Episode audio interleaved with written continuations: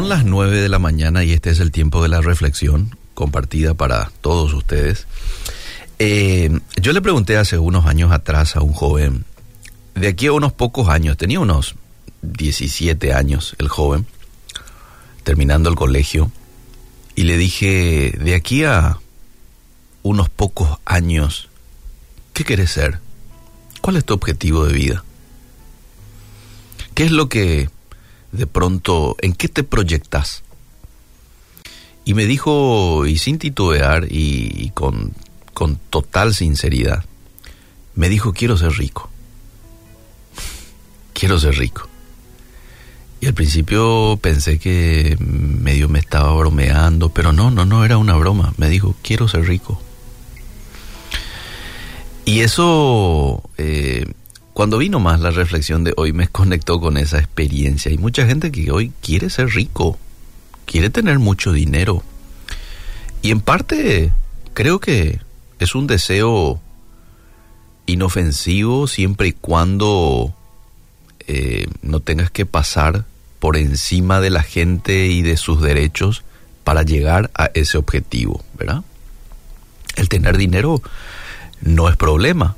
Claramente la Biblia nos dice que el problema está en el amor al dinero. Pero hoy te quiero hablar un poquito más allá de esto, diciéndote, si le has recibido a Cristo en tu corazón, Dios ya te ha hecho rico ya te ha hecho rico. Y quiero leer Efesios capítulo 1 contigo, unos versículos del 11 al 14, y dice, en él asimismo tuvimos herencia, habiendo sido predestinados conforme al propósito del que hace todas las cosas según el designio de su voluntad, a fin de que seamos para alabanza de su gloria, nosotros, los que primeramente esperábamos en Cristo. En él también, vosotros habiendo oído la palabra de verdad, el evangelio de vuestra salvación, y habiendo creído en él, fuisteis sellados con el Espíritu Santo de la promesa, que es las arras de nuestra herencia hasta la redención de la posesión adquirida para alabanza de su gloria. El apóstol Pablo aquí diciéndole a los cristianos ahí de Éfeso, en él ya tuvimos una herencia. Y debido a la gracia de Dios, hoy somos ricos. Y ninguna cantidad de riqueza terrenal puede compararse con la salvación. Porque, ¿qué es lo que ocurre en la salvación, amable oyente? En la salvación, si cuando usted dice, Jesús, yo te invito a mi corazón, te abro la puerta de par en par de mi corazón, entra por favor, perdona mis pecados, inscribí mi nombre en el libro de la vida, reconozco que soy un pecador, reconozco que necesito de vos, reconozco que yo por mí mismo no puedo salvarme, no puedo ser bueno, no puedo hacer muchas cosas porque soy limitado, pero te invito a vos, Espíritu de Dios, a que camines conmigo de ahora en adelante. Cuando nosotros esto hacemos de manera genuina, Dios nos libera del poder del pecado. Eso es lo que ocurre. Claro, nuestra condición va a permanecer. Esa condición de anhelar de tanto en tanto, de pronto pecar, eh, o también la tentación de disfrutar del placer momentáneo que te brinda el pecado, porque te brinda el pecado un placer momentáneo, pero a lo que voy es que ya no te gobierna el pecado. No sé si se entiende esa diferencia. Ya no te gobierna, sigue la condición.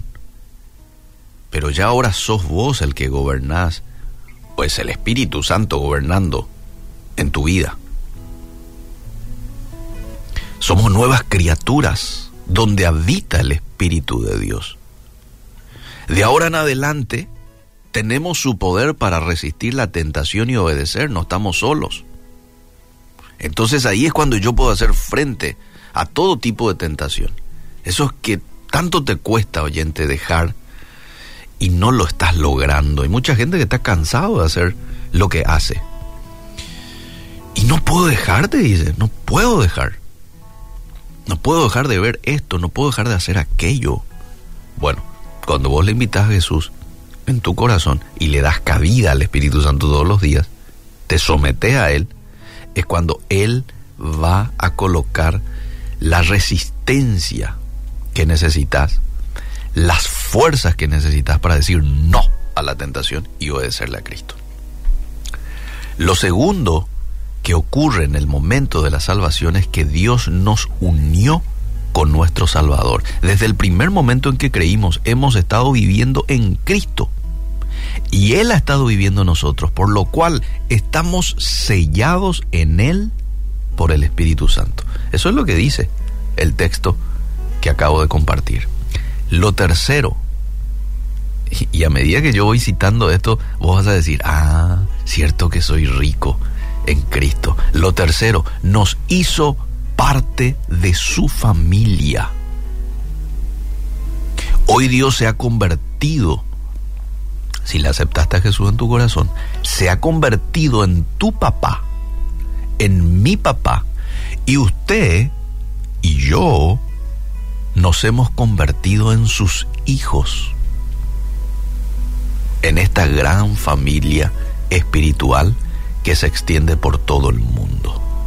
Mira qué privilegio. Pero vamos al punto número cuatro.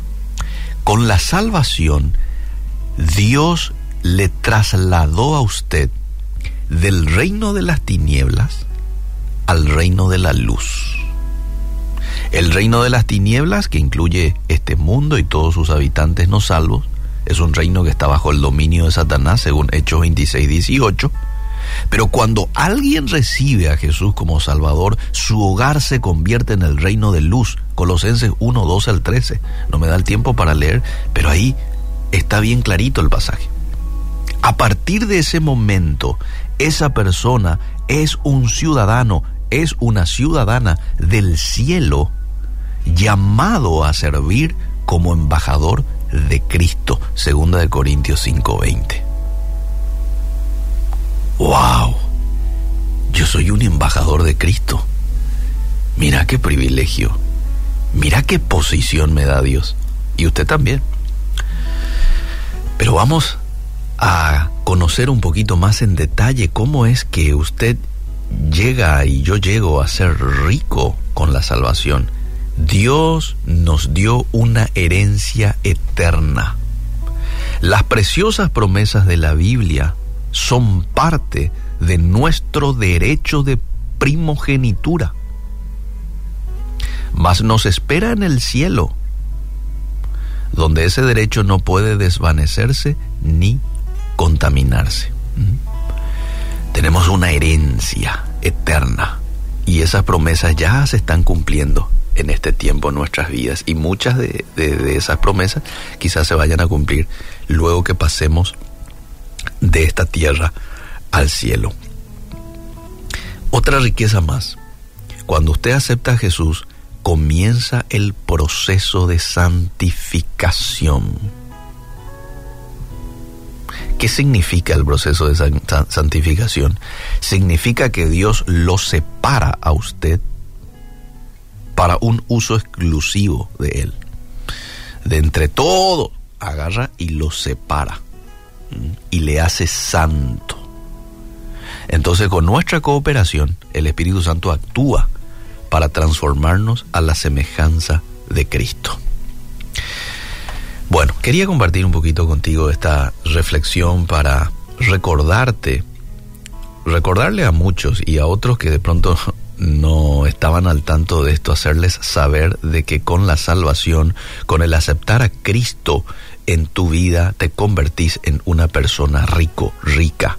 Entonces cuando la vida le presione, piensa en las riquezas de la gracia divina y sabe que el desaliento va a, va a desaparecer y el gozo espiritual va a tomar el control de su vida.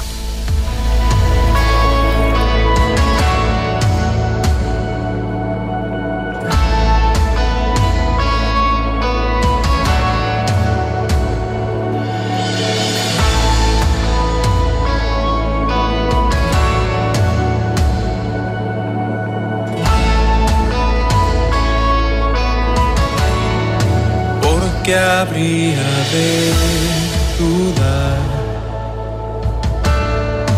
o en temor permanecer. Si gracia encontré en Jesús, claro es mi futuro en Él. Pago toda mi maldad, más condenación. Y en paz vivo porque sé, mi Padre me trajo a Él. Hoy dejo todo el